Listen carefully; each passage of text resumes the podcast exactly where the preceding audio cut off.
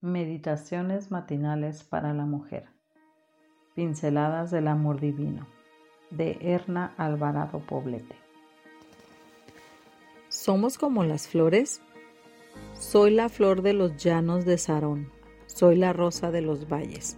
Cantares 2.1. Algunos admiradores de la naturaleza femenina se han atrevido a compararnos con las flores.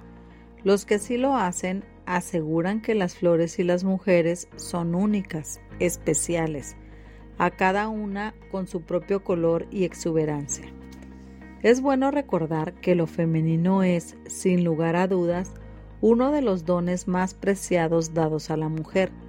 La naturaleza femenina, a la par de la masculina, fue diseñada en la mente de Dios y ambas fueron dotadas de rasgos particulares. Tristemente, tanto lo masculino como lo femenino están en crisis hoy, un mundo que alardea de lo unisex. Hay muchas mujeres que han perdido el aprecio por lo que son e intentan deshacerse de lo femenino a toda consta.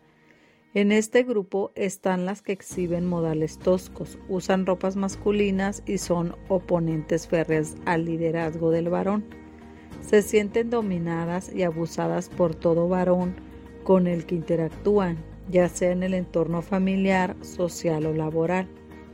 Si bien es cierto que la dirección del mundo por siglos ha estado bajo el dominio masculino y muchas mujeres a lo largo del tiempo han sido abusadas y vejadas por hombres, también es cierto que tratar de vindicar el liderazgo femenino a través de una lucha encarnizada entre los sexos no es la mejor solución. La mujer, a través de lo que es, debe ser capaz de emanciparse y de luchar por los derechos que Dios le ha concedido, sin dejar abandonada su exquisita naturaleza femenina. Muchas hemos torcido los propósitos que Dios tuvo al crearnos. Asimismo, posturas que nos hacen parecer superfluas, vanas y carentes de inteligencia. Algunos han llegado a pensar que la única aportación de la mujer al mundo son sus atributos físicos y que quien carece de ellos está destinada al anonimato. Amiga, es tiempo de recuperar lo femenino. Esto incluye volver a disfrutar todo lo bello que entraña ser mujer, teniendo en cuenta que somos forjadoras de las nuevas generaciones.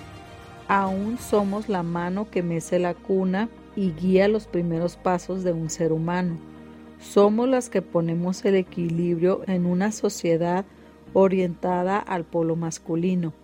Busquemos la igualdad de derechos, pero no la uniformidad. Vestirnos de hombre, caminar y hablar como hombres no nos hace hombres.